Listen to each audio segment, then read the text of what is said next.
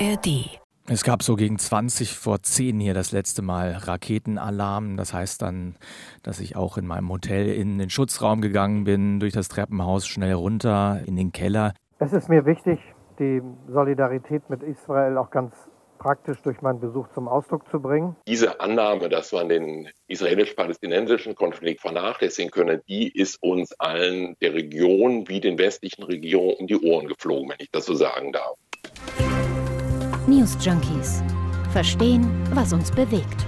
Ein Podcast von RBB24 Inforadio. Heute Morgen hat der Bundeskanzler Olaf Scholz den König von Jordanien empfangen. Am Nachmittag ist der Kanzler dann nach Israel gereist. Und letzte Woche war schon Außenministerin Annalena Baerbock in Israel. Morgen, also am Mittwoch, will US-Präsident Joe Biden auch dorthin und US-Außenminister Anthony Blinken war schon vor Ort, um Gespräche zu führen. Die Krisendiplomatie läuft nach dem Angriff der Hamas und den Gegenschlägen von Israel zurzeit auf Hochtouren. Gespräche werden geführt, Treffen Treffen finden statt. Was aber kann Diplomatie bewirken, was wiederum nicht? Das wollen wir uns heute genauer anschauen in unserer aktuellen Folge bei den News Junkies. Heute am Dienstag, dem 17. Oktober mit Lisa Splanemann und Christina Femöbus. Hallo. Und falls ihr keine Folge mehr verpassen wollt, dann abonniert uns gerne in der ARD Audiothek. Das ist schon ein Hinhörer, finde ich. Äh, Bundeskanzler Olaf Scholz wird nämlich der erste Regierungschef sein, der nach Israel reist. Und das etwa zehn Tage nach dem Großangriff der Hamas auf Israel. Der Kanzler hat laut Berichten in den vergangenen Tagen schon häufiger mit dem Ministerpräsidenten Benjamin Netanyahu telefoniert. Und auch für Scholz Israel-Reise stehen jetzt eben Gespräche, unter anderem mit dem Ministerpräsidenten Netanyahu auf der Agenda, genauso auch mit dem Präsidenten Yitzhak Herzog. Aber worum geht es genau bei diesen Treffen konkret? Das wollen wir uns jetzt mal genauer anschauen. Genau, Bundeskanzler Olaf Scholz selbst hat sich auch schon zu dem Besuch geäußert und er sagt das hier. Es ist mir wichtig, die Solidarität mit Israel auch ganz praktisch durch meinen Besuch zum Ausdruck zu bringen. Ein Solidaritätsbesuch also, den der Kanzler heute in Israel macht. Und es gehe darum, konstant mit allen im Gespräch zu sein und eine Perspektive zu entwickeln, die solche Eskalation verhindere, so der Kanzler. Heute Morgen war auch Philipp Brust aus dem ARD Hauptstadtstudio im RBB 24 Inforadio im Interview. Und er sagt, bei der Reise handele es sich in erster Linie um eine Reise mit Symbolcharakter. Das soll auch ein Zeichen sein in Richtung aller Staaten, die sich eher mit den Terroristen der Hamas solidarisieren, also beispielsweise dem Iran. Also die Welt soll sehen, dass die Partner Israels hinter dem Land stehen, die Solidarität also nicht nur Lippenbekenntnisse sind. Und aufgrund der deutschen Vergangenheit und äh, der Nazi-Verbrechen gegen Juden Juden im Zweiten Weltkrieg, ist es dem Kanzler sicherlich auch wichtig, dass er jetzt der erste Regierungschef ist, äh, der nach Israel reist. Also es ist ein Besuch mit viel Symbolkraft jetzt erst einmal. Viel Symbolkraft und ein Zeichen, das der Kanzler da also setzen will. Wir können also sagen, die Reise des Bundeskanzlers nach Israel hat eine ganz, ganz große Bedeutung, allein schon aufgrund der Geschichte. Und ähm, sie unterstreicht die Beziehungen zwischen Deutschland und Israel. Sicher ist auch, dass das kein einfacher Besuch wird. Die Themenschwerpunkte lassen sich zum jetzigen Zeitpunkt nur erahnen worum es zumindest gehen könnte. Dazu hat sich Mario Kubina geäußert. Er ist Hauptstadtkorrespondent und er schätzt das so ein. Bei den anstehenden Gesprächen dürfte es zum Beispiel darum gehen, wie die Geiseln befreit werden könnten, die sich in der Gewalt von Hamas-Terroristen befinden. Neben den Verschleppungen von Menschen dürften auch Hilfsleistungen bei dem Nahostbesuch des Kanzlers eine Rolle spielen. Militärische Unterstützung für Israel, humanitäre Hilfe für die Menschen im Gazastreifen. Mario Kubina hat die Themen für uns zusammengefasst, die da möglicherweise auf Scholz in Israel zukommen. Der Terminkalender ist gerade in diesen Krisenzeiten ganz schön gut gefüllt für den Kanzler, oder? Auf jeden Fall sieht man zum Beispiel daran, morgen ist der Bundeskanzler in Ägypten, spricht dort mit dem Präsidenten. Und heute Vormittag wiederum hat der Bundeskanzler mit dem jordanischen König gesprochen. Jordanien ist Nachbar von Israel und könnte also möglicherweise eine wichtige Rolle in der Situation aktuell spielen. Bei der Pressekonferenz im Anschluss an das Treffen heute hat der König gesagt, es sei eine, ich zitiere, rote Linie Linie, dass Palästinenser aus dem Gazastreifen aus dem Land gedrängt werden. Er sagt eben keine Flüchtlinge in Jordanien, keine in Ägypten. Das will er nicht. Bundeskanzler Olaf Scholz hat bei dem Pressetermin noch einmal Folgendes unterstrichen. Ich sage nochmal in aller Klarheit, wir verurteilen den Angriff der Hamas-Terroristen auf Israel auf das Schärfste. Israel hat das Recht, sich gegen diesen Terror zu wehren. Sicherheit in und für Israel müssen wiederhergestellt werden. Und Deutschland steht dabei unverbrüchlich an der Seite Israels. Das sind also die wichtigsten Entwicklungen aus dem ersten Treffen von Bundeskanzler Olaf Scholz, das heute stattgefunden hat. Aber nicht nur Olaf Scholz als Bundeskanzler absolviert zurzeit ja ein Krisendiplomatiegespräch nach dem anderen. Auch Außenministerin Annalena Baerbock war mhm. schon in Israel. Und übrigens genauso wie der US-amerikanische Außenminister Anthony Blinken. Und morgen kommt dann auch noch äh, der US-Präsident, also Joe Biden, vorbei was diese ganzen diplomatischen Bemühungen faktisch bringen könnten und was für Chancen sie bieten könnten, darüber kann man aktuell nur spekulieren. Da gehen wir später aber auch noch ausführlicher in dieser Podcast-Folge ein.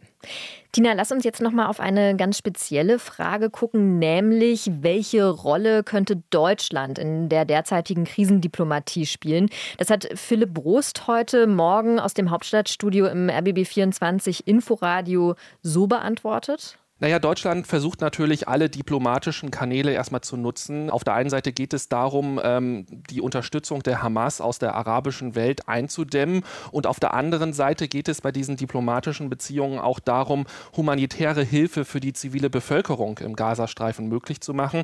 Deswegen hat sich ja der Kanzler zum Beispiel auch vor kurzem äh, erst hier in Berlin nach dem Angriff auf Israel äh, mit dem Emir aus Katar getroffen. Und äh, Katar, muss man dazu sagen, gehört ja zu den Unterstützern der Hamas. Hamas und gibt viel Geld an diese Terrororganisation.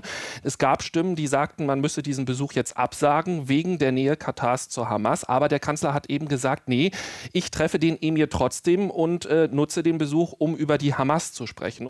Und äh, ja, was diese Gespräche bringen, das wird dann wahrscheinlich die Zukunft zeigen. Also noch ist nicht klar, wie die Gespräche ausgehen werden, was da auch äh, möglicherweise besprochen wird.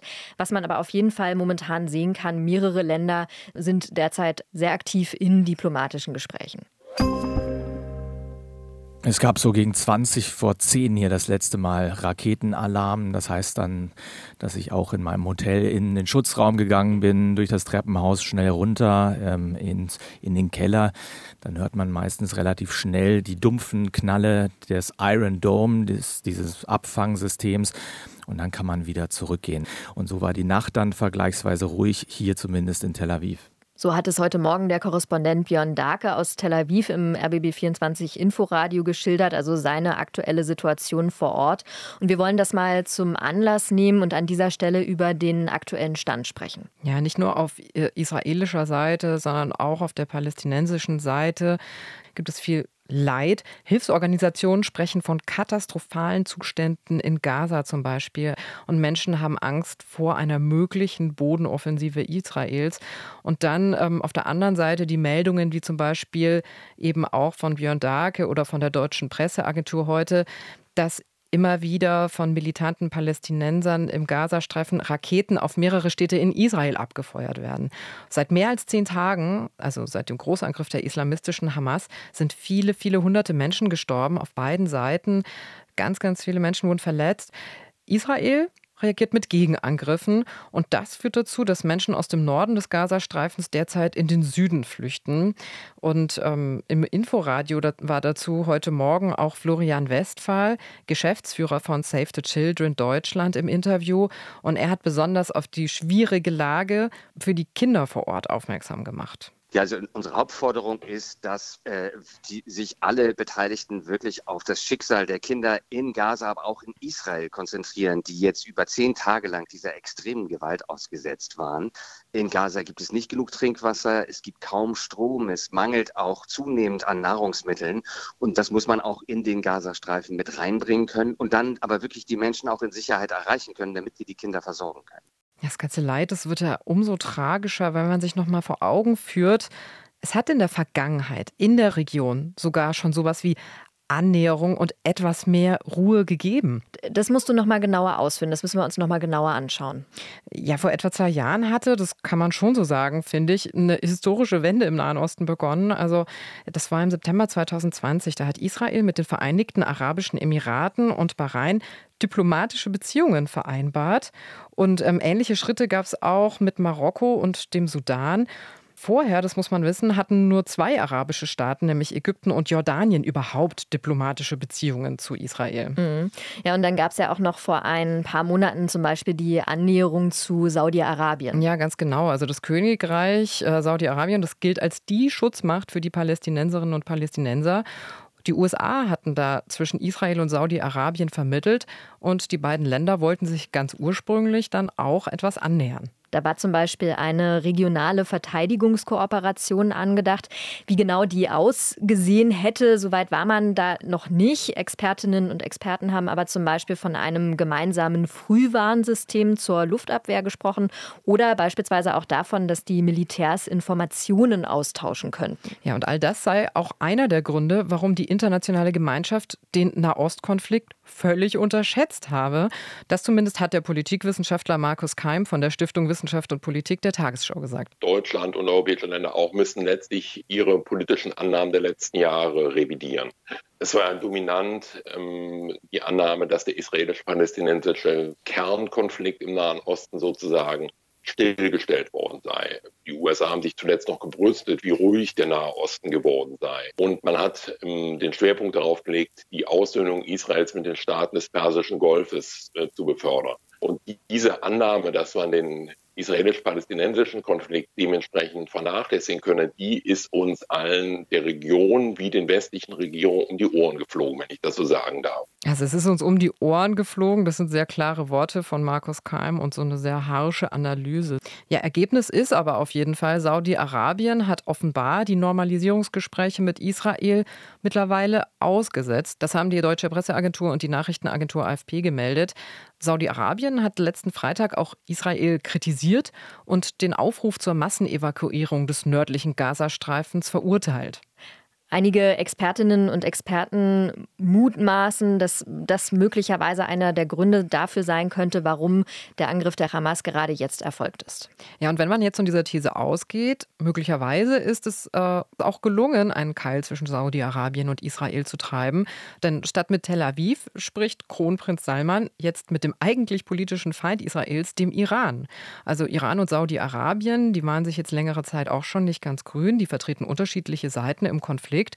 Und genau vor diesem Hintergrund, wenn man das jetzt geopolitisch mal analysieren möchte, ist es noch viel besser zu verstehen, warum da jetzt die internationale Gemeinschaft und insbesondere die USA so hinterher sind, diplomatisch einzugreifen, denn sie wollen den Einfluss des Irans in der Region einschränken. Ich muss sagen, mich persönlich hinterlässt das ja schon etwas ratlos. Da frage ich mich schon tatsächlich, welche Möglichkeiten hat Diplomatie in so einer vertragten Situation, bei einem Konflikt, der über Jahrzehnte lang schon gewachsen ist, überhaupt noch?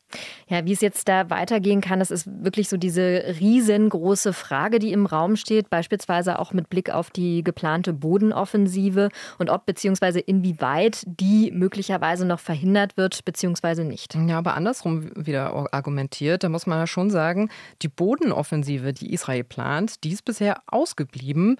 Und ähm, das ist zumindest in Teilen auch aufgrund des Drucks der internationalen Gemeinschaft passiert. Das zumindest sagt Christian Mölling. Er ist Militärexperte bei der Deutschen Gesellschaft für Auswärtige Politik. Er hat im ZDF Morgenmagazin dazu ein Interview gegeben. Wir sehen ja, ähm, dass die Israelis bereit sind, den Verhandlungen noch Zeit einzuräumen, auch sicherlich, weil der Druck aus Washington da ist, jetzt nicht sofort loszuschlagen. Man will versuchen, eine Lösung zu finden, in der so wenig Zivilisten wie möglich getroffen werden. Ähm, also von daher würde ich sagen, es geht eher um die Frage, wann gibt es nichts mehr zu verhandeln, ähm, wann sind auch keine Geiseln mehr äh, äh, zu befreien, dann könnte möglicherweise die Bodenoffensive beginnen. Tja, ob eine Bodenoffensive kommt oder nicht, das ist unklar. Es gibt aber definitiv noch einiges zu verhandeln. Diplomatie also nicht als Friedensstifter in dem engen Sinne, aber zumindest, auch wenn es leider sehr, sehr zynisch klingt, als Schadensbegrenzer. Man muss auch kurz betonen, dass es für die israelische Regierung auch andere mögliche Gründe geben könnte, dass sie die Bodenoffensive noch nicht gestartet hat. Mölling erwähnt zum Beispiel, dass bei einer möglichen Bodenoffensive die Hamas-Terroristen einen deutlichen Vorteil im Gazastreifen hätten. Die Hamas bewege sich natürlich in ihrem Territorium, so das Zitat, wo sie jeden Winkel, jede Ecke kennt. Ja, das stimmt natürlich. Und bei all den Möglichkeiten, die diplomatische Bemühungen mit sich bringen oder mit sich bringen könnten, sie haben auch ganz klar ihre Grenzen. Also auch ohne Bodenoffensive ist den Menschen in Gaza und generell in der Region schon mit Raketen und Beschüssen viel Leid angetan worden. Aber selbst wenn eine Bodenoffensive käme, ja, und da habe ich aufgehorcht bei dem, was Markus Keim von der Stiftung Wissenschaft und Politik der Tagesschau dazu gesagt hat, es gibt ja auch noch eine Zeit danach. Also wie soll es perspektivisch weitergehen? Und da sei dann wieder die Diplomatie in jedem Fall gefragt, so Markus Keim. Israel hat jetzt bekundet, man wolle Hamas zerschlagen. In, sagen wir mal, in sechs Wochen, wenn das, wenn dieses Ziel erreicht werden soll, zumindest im nördlichen Teil des Gazastreifens, stehen ja die, die politischen Fragestellungen wieder äh, oben an. Dann wird die Frage zu beantworten sein, die Israel im Moment zu vermeiden sucht, nämlich was ist das langfristige Schicksal des Gazastreifens? Will Israel den Gazastreifen besetzen und wieder selber verwalten? Solle der palästinensischen Selbstverwaltung im Westjordanland zugeschlagen werden? Sollen, das würde man wahrscheinlich nicht offen sagen, aber zumindest stillschweigend akzeptieren, die Palästinenser aus dem Gazastreifen nach Ägypten vertrieben werden oder anderes mehr. Das sind viele Fragen, auch viele Zukunftsfragen, die da auch noch auf die Politik zukommen. So analysiert es Markus Keim. Jetzt muss beispielsweise auch noch darauf geguckt werden, wie die EU sich am Ende positionieren wird.